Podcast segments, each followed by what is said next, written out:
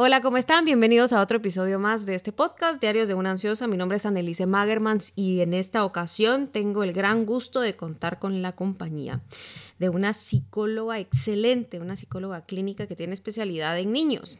¿Y por qué vamos a tocar este tema hoy? Porque pensando y por todo lo que hemos hablado en los demás podcasts de cómo manejar la ansiedad y cómo eh, estamos teniendo, no solo las personas que ya padecemos de ansiedad, algunos episodios, sino que personas que nunca lo habían tenido antes en este mm, aislamiento, cómo lo estamos eh, sintiendo un poco más fuerte.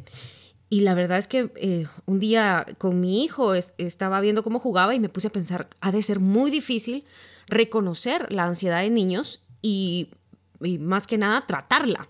Por eso quise hablar con una psicóloga eh, que, infantil que tuviera especialidad en niños para que me dijera un poquito más y para que platicáramos acerca de este tema y, le diera consejos a las personas que nos están escuchando, que tengan hijos y que no sepan cómo lidiar con la ansiedad de ellos. Entonces, por eso tengo el gran gusto de presentarles hoy a la psicóloga Dilcia Sosa. Hola Dilcia, buenas noches, ¿cómo estás? Bien, gracias. ¿Y tú? Bien, gracias. Te digo buenas noches. No sé si alguien va a escuchar esto en otro día, pero en este momento que estamos haciendo la entrevista es de noche. Bastante noche. Es más, gracias por aceptar la entrevista y, ah, por, y por estar despierta por nosotros. Dilcia, eh, como yo estaba diciendo ahorita en la, en, el, en la introducción del podcast, es, ha de ser muy difícil tratar la ansiedad de niños. Porque como te decía fuera de micrófonos, eh, la ansiedad en adultos, pues tal vez si en el momento que se tenga que tomar medicamento, como que lo aceptas un poquito más. Pero en niños es mucho más difícil y como tú me dijiste, tendría que ser el último recurso. Pero de primero, ahí sí que como se dice, empecemos por el principio. ¿Cómo puedo reconocer yo que mi hijo está padeciendo de ansiedad? No solo tal vez niños más grandes, 10 años es mucho más fácil que le expliquen a uno y que digan siento esto, pero tal vez niños más chiquitos también. ¿Cómo podemos eh, reconocer como mamás eh, que nuestros hijos tienen ansiedad, Dili? Bueno, por lo general, como tú dices, un niño, eh, digamos, que tiene más edad puede a lo mejor empezar a representarlo con palabras, pero un niño pequeño lo más seguro es que empiece a manifestarlo a través de conductas. Entonces, muchas veces los niños que están atravesando emociones que no pueden procesar, entre ellas la ansiedad, empiezan a tener como conductas disruptivas y, puede ser una variedad de conductas, ¿verdad? Desde un berrinche hasta un niño que desafía, eh, puede también empezar a mostrar problemas para dormir, por ejemplo, que no se puede dormir o que está teniendo pesadillas. Eh, puede mostrar episodios enuréticos, por ejemplo, que se hacen pipí en la cama. Eh, cualquier cambio, digamos, en, su temperamento y en su conducta natural, digamos, puede eh, ser, digamos, a raíz o deberse a raíz de, de, emociones que no están siendo procesadas, digamos, correctamente. Y el niño no tiene otros recursos más que la conducta para demostrarlo, ¿verdad? Entonces, en, esta situación de confinamiento, estoy segura que muchas mamás han visto que sus hijos pues están más irritables o están mucho más molestones, digámoslo así, o más hiperactivos. o más berrinchudos. Berrinchudos, eso es como lo más común, creo yo, es porque están como irritables, eh, están atravesando una situación muy novedosa, no solo para ellos, sino para nosotros también, los papás están tensos, hay mucha incertidumbre, entonces todo eso afecta al niño, digamos, directamente. Y, mm, la forma, digamos, más común o más evidente es a través de estas cuestiones como conductuales. Así puedes decir tú, bueno, algo está pasando. Y en el, en el caso de que tú decís ahorita, bueno, si están más berrinchudos, a mí me pasa con mi hijo de que si está mucho más activo, a veces está irritado, pero también está en, en los terribles dos ¿Cómo puedo llegar a reconocer que estoy segura que en mi caso no es así, pero alguna mamá que tenga este problema, que, su hijo esté en los dos, que esté berrinchudo, que esté irritable y todo esto, pero cómo puedo llegar a reconocer que realmente es ansiedad? O sea, es una conducta mucho más, eh, mucho más, eh, ¿cómo se diría la palabra? O sea, que se nota más. Em, pues mira, es que depende de cada niño. Eh, la verdad es que depende de cada caso, pero digamos rasgos de ansiedad pensándolo más allá de, la situación en la que estamos, eh, el tema del pipí en la cama es muy común, digamos, de un niño que está sufriendo ansiedad, los problemas de dormir también. Eh, esta cuestión de los terribles dos es como, como esa transición del niño de ser bebé a ser niño, digamos. Entonces, el niño empieza como a empoderarse, empieza como a hacerse cargo de él mismo, ¿no? Y, y entonces eso conlleva esta cuestión de la negativa, no, ¿verdad? Ya como que saben que no tiene un efecto, entonces, pero no tiene que ser tan, digamos, eh, o sea, no tendría que ser tan difícil, digamos, y creo que es importante evaluar la situación del ambiente. El niño siempre va a estar influenciado por su entorno, entonces, si hay muchos cambios, por ejemplo, eh, en el entorno, el niño puede estar ansioso. Y si es un niño que tiene una rutina bien afianzada, un niño que que, digamos, pues está yendo al colegio, que en casa todo está bien y tiene estos berrinches, hay algo ahí que, que no está solventado, digamos, porque el niño, eh, pues sí, de, todos los niños hacen berrinches, pero cuando es algo que ya como que llama la atención, sí habría que investigar un poquito más a profundidad qué está pasando. Una conducta como más marcada, Dilcia. Sí, o como más intensa. Ajá. Que sí, un berrinche, un niño te va a hacer un berrinche cuando está cansado, tal vez, o cuando no sabe cómo expresar su enojo. Eh, pero cuando es algo como recurrente o, como con mucha intensidad, que la mamá no sabe cómo resolver, ¿verdad? Habría que como evaluar un poco qué está pasando, ¿verdad? Si es, si es que hay un fallo en la comunicación, si la mamá está ansiosa también, porque eso también, ¿verdad? los sentimientos que los padres tienen, sobre todo la madre, que es la que está pues, por lo general más presente, pero el padre también, eh, también se le transmite a, los niños, ¿verdad? Entonces, una mamá que se angustia, digamos, en, con situaciones y todo, puede que esté transmitiendo esa angustia o esa ansiedad al niño también. Entonces, cuando es algo como muy intenso, como muy marcado, como muy recurrente, sí habría que como evaluar qué está pasando ahí. ¿Y qué podemos hacer en el momento en que nos demos cuenta de que realmente sí es alguna, una conducta muy marcada? Pues primero, digamos, con los niños, eh, lo importante, lo más importante para ellos es tener una rutina, digamos, establecida, eh, rítmica, ¿verdad? Que, que tengan momentos, eh, digamos, de tranquilidad, momentos de juego, digamos, más expansiva, digamos, como que una, una rutina saludable que el niño le siente bien, ¿verdad? Em, si eso está bien, digamos, si la mamá siente que, que, que sí, él tiene su rutina, hay que ver si hay cambios digamos, como, como digo, puede ser hasta cambios sutiles, ¿verdad? De vino otra niñera o el papá se fue de viaje o la mamá tiene un nuevo trabajo.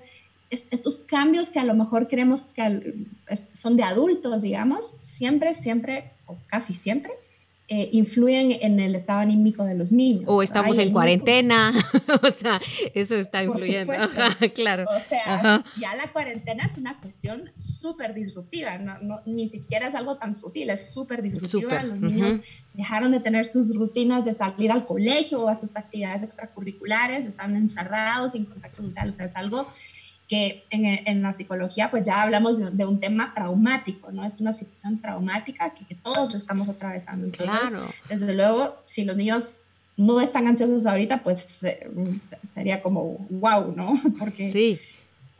Si para los adultos es difícil procesar todo lo que está pasando, imaginemos a los niños que, que no tienen tantos recursos cognitivos, digamos, para, para poder elaborar esto. Y nos toca a nosotros los adultos poder como masticarlo con ellos un poco. En el momento en que si eh, no estuviéramos en esta cuarentena, en este toque de queda, como estamos ahorita en Guatemala, si notamos que nuestro hijo está mal, pues lo, obviamente lo que hacemos es llevarlo a terapia, ir a un lugar con terapia, pero en este momento en el que estamos, distanciamiento social completamente a full, ¿qué podemos hacer?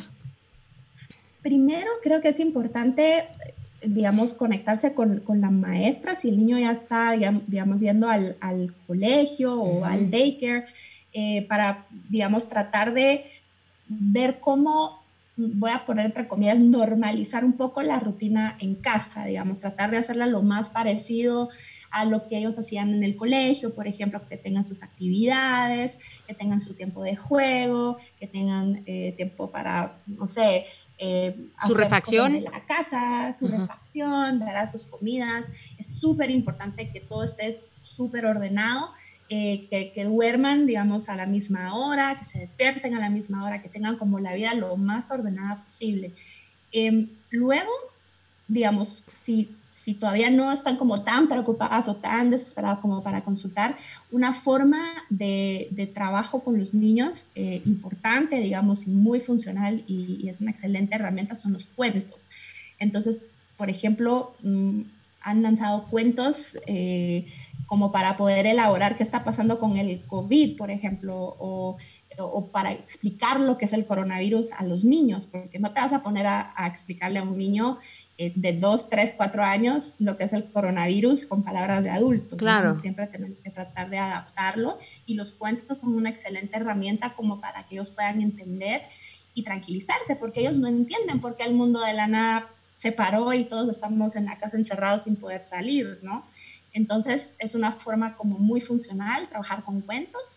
Eh, las actividades artísticas, digamos que los niños puedan pintar, muchos niños pintan la situación que está pasando, todos estamos adentro de la casa, eh, o el trabajo, con, el trabajo con modelado de barro, por ejemplo, es muy terapéutico, los ayuda como, como de cierta forma a canalizar la ansiedad, por ejemplo. Como lo sensorial entonces, Dilcia. Todo lo sensorial, sí. Eh, y, en casa hay muchas formas, por ejemplo, puedes trabajar, hacer una plasticina con harina y sal, por ejemplo, o hacer algún tipo de postre, ¿verdad? Eh, pan o un pastelito o que piquen, ¿verdad? No sé, como que este tipo de cosas como manuales ayuda, no solo al, trabajo de, desarrollo de motricidad fina, sino también como a canalizar emociones. La pintura también, pintar con, con acuarela, por ejemplo, a pintar con eh, crayones de, de, cera o de diferentes tipos o finger paint, por ejemplo.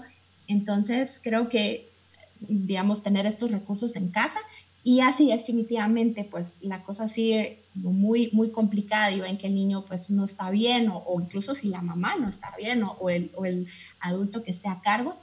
Eh, hay colegas que, y, yo me incluyo, que estamos eh, empezando a desarrollar digamos, eh, terapias a través de, de, lo virtual con los niños, ¿verdad? Estamos empezando como, e, era algo que era un terreno un poco desconocido, pero ahora la situación nos ha llevado a tener que, pues, eh, ser creativos, ¿verdad? Y empezar a, a, iniciar tratamientos eh, a través de videollamadas con niños más pequeños de lo usual, ¿verdad? Entonces, pues habrán colegas que, que sí están como en esa disposición de trabajar con padres. El trabajo con padres es básico en un tratamiento de niños pequeños y también con los niños.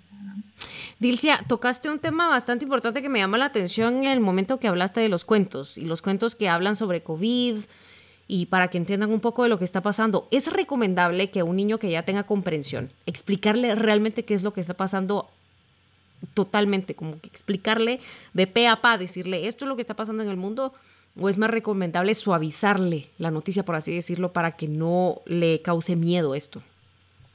Pues siempre creo que es importante eh, ver en qué edad, de, qué edad estamos hablando, ¿verdad? Un niño pequeño, desde luego, a, los niños siempre hay que hablarles con la verdad.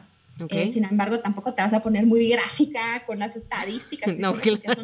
no. no importa, ¿verdad? Pero para un niño pequeño creo que a través de, cuentos es una forma de, contar un poco lo que está pasando. Hay uno que se llama El bichito insolente, por ejemplo, que, que eh, desarrolló una eh, terapeuta llamada Tamara Chubarovsky en una Argentina, que trabaja en la pedagogía Waldorf. Eh, está genial el cuento y es para niños pequeños. El bichito insolente se llama.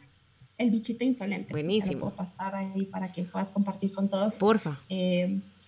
Eh, y, y así van siendo más grandes, pues tampoco les vas a contar un cuento así de, de niños pequeños, pero creo que tampoco mm, se trata de asustarlos y alarmarlos, ¿verdad? Porque lo que queremos es no generar más ansiedad en ellos, ¿verdad? Entonces uno puede ser muy directo y, y muy claro de lo que sucede, es un virus, ¿verdad? Y tiene sus efectos, pero tampoco vamos a, a, a ser fatalistas con el tema, ¿no? Porque eso también, o sea, nuestro rol como adultos es velar por la seguridad, digamos, no solo física, sino emocional de los niños, ¿verdad? Entonces tampoco es ideal que los asustemos con estadísticas o que se están muriendo no sé cuántas personas o que ¿verdad? No, quién sabe cuánto tiempo vamos a estar así, casi que vamos día a día, ¿no? Porque, ¿no? ¿verdad?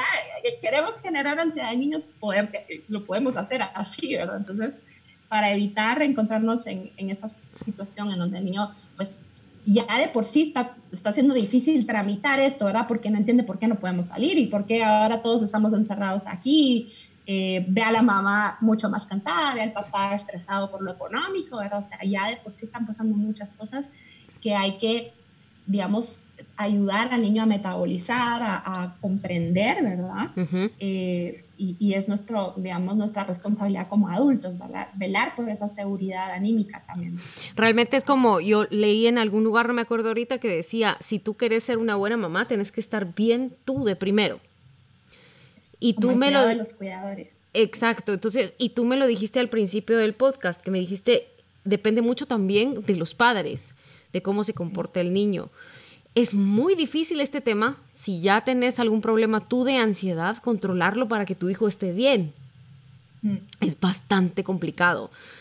¿Qué podrías o qué consejo le podrías dar tú como una psicóloga que tiene estudios eh, en niños a una persona que esté pasando por una crisis de ansiedad o a un papá que esté muy preocupado por lo económico, como tú me decís, para que puedan tener una dinámica sana, mental sana en la casa, para que este niño, para que los hijos no sufran esta parte de estrés que uno como adulto lo tiene, que es totalmente normal, como tú lo decís, el mundo cambió, todo cambió, hay un nuevo normal. Entonces, como, como papás, somos personas, tenemos derecho de estresarnos, tenemos derecho de, ponernos ansiosos, de tener miedo, pero ¿cómo podemos controlar esto frente a nuestros hijos para que esto no les afecte a ellos? Claro, ahí depende también, ¿verdad? O sea, si es una, persona, una madre que, pues, sabe que tiene estas crisis ansiosas, eh, puede recurrir a su acompañamiento, digamos, es una persona que, que pues ya ha estado en tratamiento, pues acudir y mantener su tratamiento eh, o buscar ayuda también. Digamos, eh, estas, hay, hay, familias que están completamente solas, digamos, eh, que no tienen ayuda, pero por lo general, si se tiene alguien que pueda ayudarnos, digamos, como a, facilitar un poquito el día a día, digamos, no, no cargar, digamos, uno solo con todo, sino tratar de delegar un poquito. Bueno, el papá sí puede ayudar cuando no está trabajando en alguna cosa, eh, pero es muy importante el cuidado de los padres también, porque si no, eh, eh, ellos son el pilar, digamos, de, de, la casa, ¿no? En el cuidado de los niños, tanto físico como emocionalmente. Entonces, creo que es importante la comunicación, ¿verdad? Entre los padres, como, como realmente poner las cosas sobre la mesa, yo me siento mal, yo estoy preocupado, e ir viendo cómo poco a poco pueden, digamos, de cierta forma, solventar un poco el tema. Claro, eh, hay cosas como que de la realidad que son reales, o sea, reales, valga la redundancia. Claro. Lo que tú dices, las preocupaciones económicas, ¿verdad?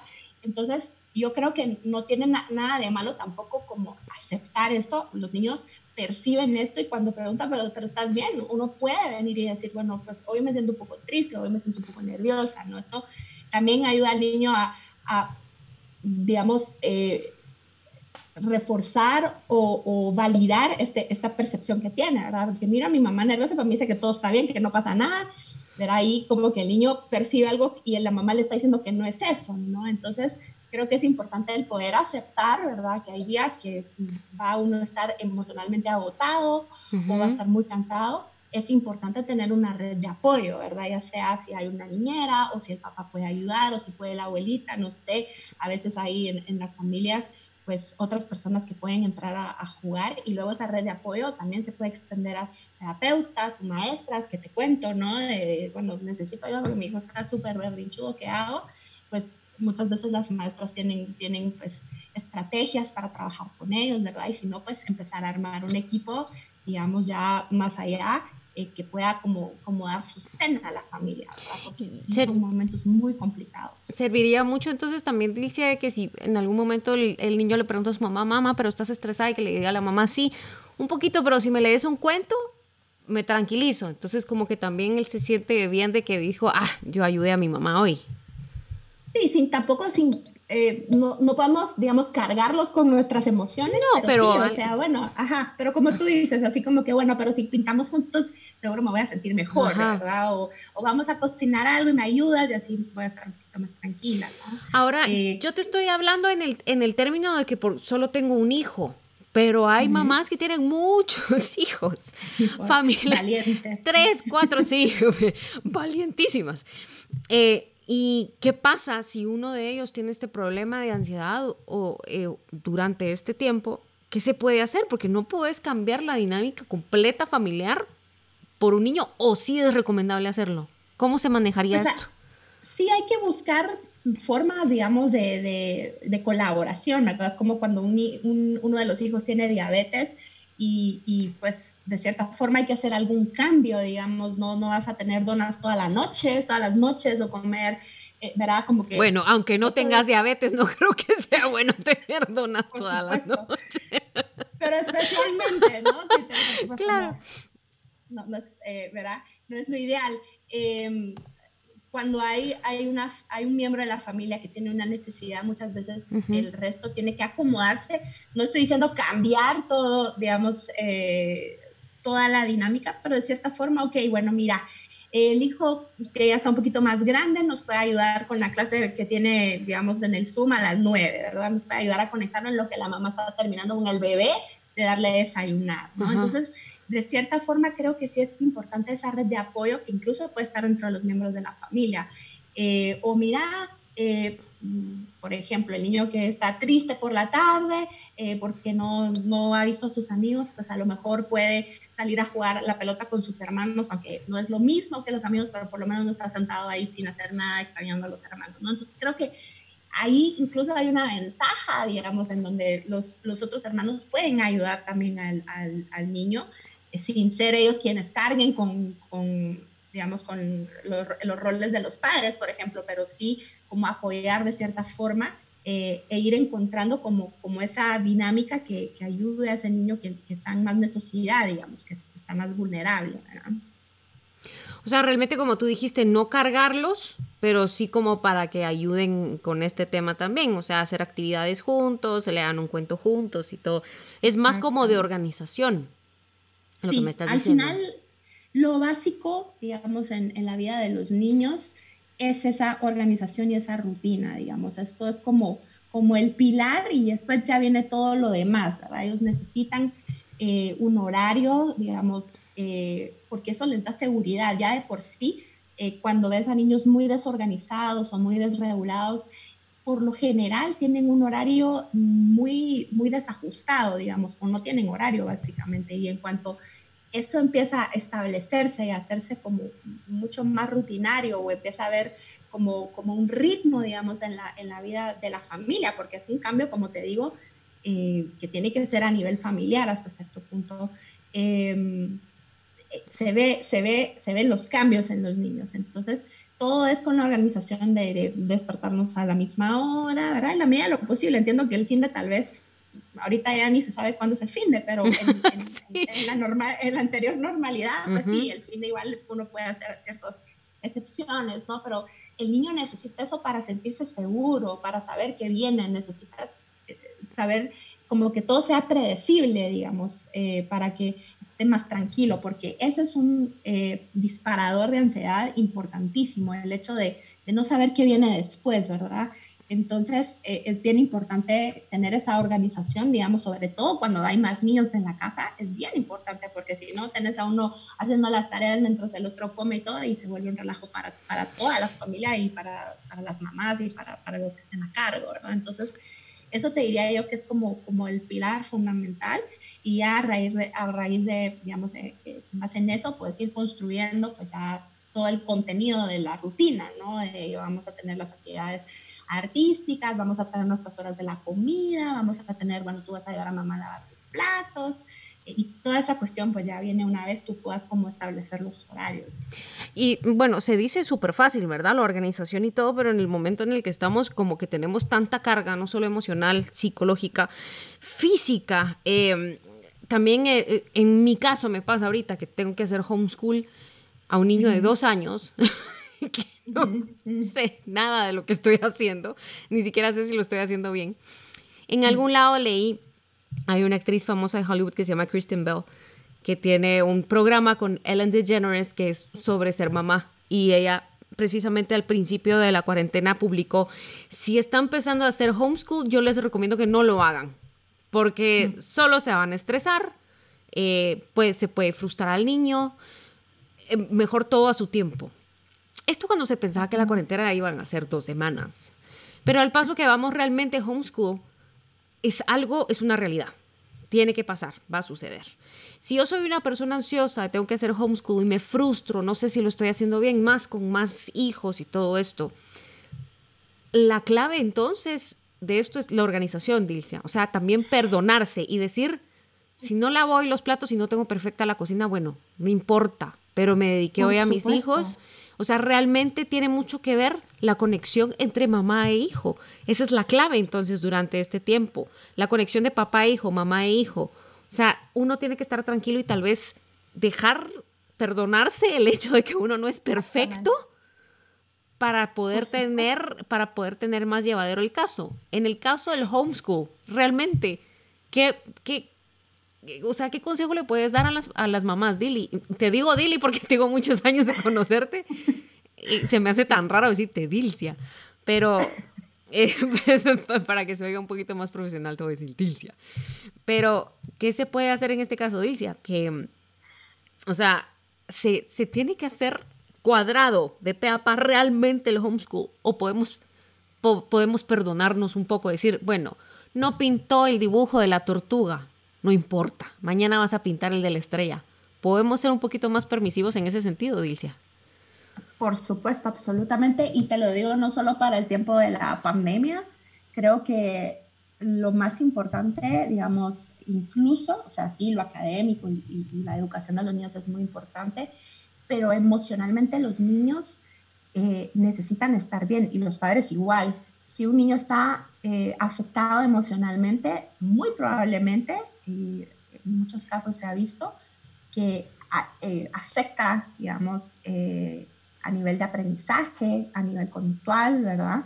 Entonces, de nada sirve que estés haciendo los deberes 200% estrictamente, eh, viendo que saques en las, en las notas, el niño está infeliz, porque entonces de alguna manera mm, lo va a manifestar, ¿no? Entonces, primero, lo primero, la salud emocional, digamos, especialmente ahora en los tiempos de la pandemia, eh, lo que tú dices de la conexión, de ese poder convivir en familia, de poder darse sus espacios, ¿no?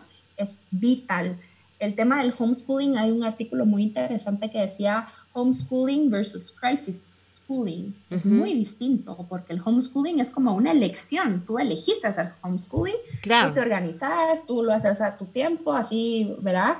Eh, mientras que el crisis schooling es como un poco te lo ponen y encima tenés que preocuparte por el trabajo y además no puedes salir y además entonces o te quedaste sin trabajo y mira qué vas a hacer, ¿verdad? Entonces e, e, es, es muy complicado. Entonces creo que en el caso de niños un poco más grandes, ellos son como un poquito más autónomos y más independientes como para hacer sus cosas, ellos se conectan al Zoom, ¿verdad? Pero con niños pequeños creo que necesitan el acompañamiento de los papás eh, y es importante que, que, hay que ser realistas, ¿no? Que no siempre los, los, padres no van a estar ahí todo el día disponibles para los niños. Entonces, eh, creo que es bien importante esto que tú dices de darse permiso de, bueno, pues no, no dibujó la tortuga hoy, pues ahí la mandamos el viernes o cuando tengamos un espacio para hacerlo, ¿verdad?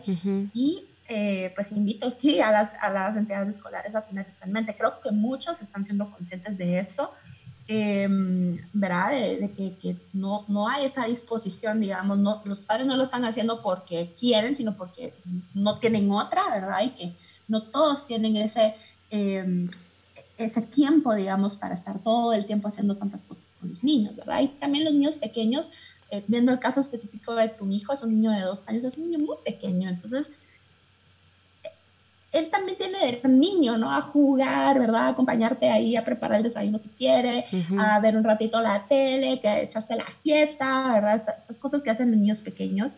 Y sí, está bien tener manualidades y todo que lo ayudan a su desarrollo y todo, pero no, no tiene que ser rígido y estricto, ¿no? Esto, por eso muchas veces utilizan la palabra ritmo en vez de rutina, porque rutina se me hace un poquito más cuadrado y estricto y el ritmo suena un poquito más, eh, que fluye más, digamos. así tiene que ser la vida de las personas.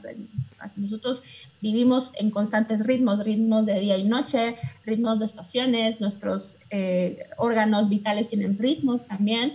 Eh, entonces, ¿por qué no nuestro día a día, por qué no va a ser así, no? Y eso tiene que fluir un poco, ¿verdad? Darnos esos permisos de, bueno, tal vez hoy no, no, tal vez el niño no tiene ganas de hacer la manualidad y no pasa nada, o tal vez yo hoy no me siento bien como para acompañarlo ¿verdad? A, hacer sus tareas. Y además que también en, en, otro lugar leí que cuando los niños se aburrían era cuando les salía la creatividad. Había que dejar que se aburran de vez en cuando para que sean creativos y vean cómo juegan. Eso lo leyeron, me pareció fabuloso y, y, y, en cuanto lo leí me tomé una taza de café y me relajé.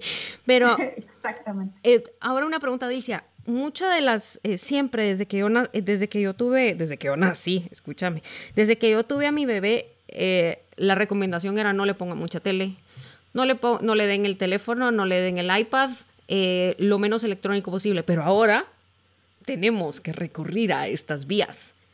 Mm. ¿Qué tanto es mucho y qué tanto es lo recomendable? Porque puede ser de que diga, es que está nervioso, está ansioso, entonces mejor que vea su programa de televisión. Pero viendo su programa de televisión pasaron cuatro horas. Entonces, ¿qué tanto tenemos que usar esto realmente, porque yo me imagino lo que yo he estado haciendo en casa es de que si tiene su clase de 45 minutos, porque como tiene dos años, sus clases son de 45 minutos por Zoom, entonces no mira mucha tele ese día, o realmente el iPad y el teléfono no se los doy, pero no sé, lo doy porque solo tengo uno, pero ¿qué tanto es mucho y qué tanto es lo recomendable? Mientras más pequeños, menos eh, ¿Por qué? Porque todo el sistema neurológico está en vías de desarrollo y lo que hace, digamos, eh, los medios virtuales es un poco anestesiar, ¿verdad? Eh, las, las imágenes que se proyectan en la televisión, por ejemplo, van mucho más rápido de lo que un niño puede procesar visualmente. Los colores son muy estridentes, los niños tienen otra, la percepción del color es distinta, es mucho más fuerte, los, los, los sentidos de los niños pequeños están mucho más agudizados. Entonces, eh, creo que mientras menos se pueda, mejor. Como tú dices, ahorita estamos en tiempos difíciles en donde esto puede ser una, una, herramienta de, mira, ahorita tengo que trabajar, quédate jugando en el, en el celular o quédate viendo la película. Eh, pero sí, digamos, es recomendable que pues no pase tanto tiempo y por eso volvemos al tema de la organización, ¿verdad? Y el, el que pueda tener como, como un día con actividades, digamos, el juego libre, por ejemplo, es muy saludable, es una actividad en donde no tienes que estar enteramente, puedes estar, digamos, en una videollamada y, solo estar como viendo de lejos que, no se lastime, pero con sus juguetes, ¿verdad? Que tenga un buen rato ahí para jugar, puedes sustituir también por actividades manuales, ¿verdad? O actividades de estimulación sensorial o circuitos, digamos, eh, hay un montón de ideas súper lindas en Instagram he visto de, de, digamos, circuitos motrices, incluso para niños que viven en apartamentos, porque bueno, cantamos circuito motriz al niño que tiene el jardín, pero también para los niños que viven en apartamento poner pues un avioncito o poner, o hacer una casita con, con los cojines, ¿verdad? Esta, esta, cuestión, digamos, de hay que ponerse creativos, ¿verdad? Para, para poder ofrecer otras alternativas de actividades. Los niños les fascina colaborar con cosas de, de, la vida práctica, por ejemplo, de ayudar a poner la mesa, lavar los platos. Por supuesto, depende de la edad que tienen, ¿verdad? Pero un niño de dos, Pero, tres O aspirar, porque mi hijo de dos años le encanta agarrar la aspiradora. Les fascina y mira, es un trabajo súper natural, porque claro, son cosas de la vida cotidiana, pero ayudan mucho al desarrollo de la autonomía, trabajan la motricidad, ¿verdad? Son, son cuestiones, digamos, son actividades que implícitamente estás trabajando un montón de cosas de desarrollo, ¿verdad? Y se están entreteniendo y se sienten útiles, entonces se empoderan, ¿verdad? Entonces, creo que es cuestión de ser muy creativos, de tomarse un tiempo y decir, bueno, hoy voy a, voy a hacer la rutina de mañana, si no puedes hacer la de toda la semana, pues la de mañana, ¿verdad? Y entonces tenemos que hacer, pues vamos a hacer esto, vamos a hacer lo otro, y tratar de sustituir esos tiempos, digamos, porque ¿qué pasa? También el hecho de estar frente a una televisión o frente a un iPad mucho tiempo, eh, digamos, el niño es un espectador, está pasivo, está sentado ahí los niños necesitan moverse también, necesitan eh, quemar, vamos a decir, las energías, eh, necesitan eh, trabajar, digamos, sus extremidades, ¿verdad? Y el estar ahí, eso también puede ser, aunque suene un poco raro, pero pueden ser, digamos, disparadores de hiperactividad también. Entonces, eh, y, y, por ejemplo, vamos a ser realistas, muchas familias recurren a estos recursos y es así. Yo lo que les recomiendo cuando es un, un tema de, mira, o sea, mira televisión y eso no va a cambiar, lo, lo, recomiendo que lo hagan ya sea en la mañana o temprano en la tarde, porque en la noche el niño cuando se va a dormir se queda como hiperestimulado. Y entonces eso influye a que no tenga un buen sueño, por ejemplo, y al día siguiente entonces amanece irritable y se vuelve un ciclo vicioso. Entonces, y además que me imagino que si un niño tiene ansiedad, esto por lo que me acabas, por lo que acabas de explicar de los colores y todo influye también a que tenga más ansiedad. Totalmente, totalmente, totalmente. Entonces, sí, o sea, que sea como un poco también el último recurso, digamos, a, que cuando ya no sabes ni qué hacer con él, pues vamos a ver una película. Y también sirve para el tiempo, ¿verdad? De, descanso un poco también de, la, de, los padres, de, niños, están un poco callados ahí, ya, eh, ¿verdad? Es, un tiempo como de, relajamiento, pero sí recomiendo que no sea mucho, o sea, mucho, yo te diría media hora máximo eh, para un niño muy pequeño eh, y pues conforme van creciendo igual pueden tolerar un poquito más, ¿verdad? Pero tampoco abusar. Sí. En el momento en que suponete hacemos todo lo que tú nos dijiste, eh, nos organizamos mejor, eh, digamos de que tenemos a una, a una hija, a un hijo ansioso en casa, nos organizamos mejor, le acortamos un poquito más la vista de televisión, eh, nos perdonamos si no le podemos hacer la rutina del colegio, si no hacemos el homeschool perfecto, nos tranquilizamos nosotros, llegamos a un acuerdo con la pareja para ver, eh, para como que delegarnos un poquito acá, y aún así el niño no mejora. Y vemos que sus conductas siguen, ¿cuál sería el siguiente paso? Yo creo que, bueno, todo lo que tú estás diciendo es una cuestión que no se hace así nomás, ¿verdad? Ah, no. no, ojalá. No. Pero bueno, una vez utópicamente, idealmente. Sí, hay que, utópicamente, eso me encantó, sí. Digamos en que lo logramos como varita mágica, ¿verdad? Digamos que sucedió, ¿verdad? Eh, yo creo que si persiste, eh, tiene que ver con algo un poquito más profundo. Entonces, tiene que haber otro eh, disparador que no estamos viendo, que no es tan evidente eh, que no es tan, tan concreto, digamos, que puede ser con algo, eh, digamos, anímico mucho más profundo, que sí habría que consultar, ¿verdad? Siempre em, hay evaluaciones, digamos, e, e, emocionales que nos arrojan, digamos, una guía de lo que está pasando, de los sentimientos que tiene el niño, que, que no nos puede expresar con palabras, sino que nos está diciendo con este sentimiento de ansiedad. Entonces, cuando ya tú, digamos, idealmente está todo eh, regulado y todo bien y todo, y se sigue viendo esto, pues sí habría que indagar un poquito más a profundidad, ¿verdad? ¿Qué está pasando? Si tiene que ver algo de su historia, si tiene que ver con algo de la historia de los padres o de la dinámica de los padres, ¿verdad? Que también es posible. Em, y sí habría que como profundizar más, ¿verdad? Y, ahí creo que sí habría que recurrir a profesionales, digamos, como para evaluar qué está pasando.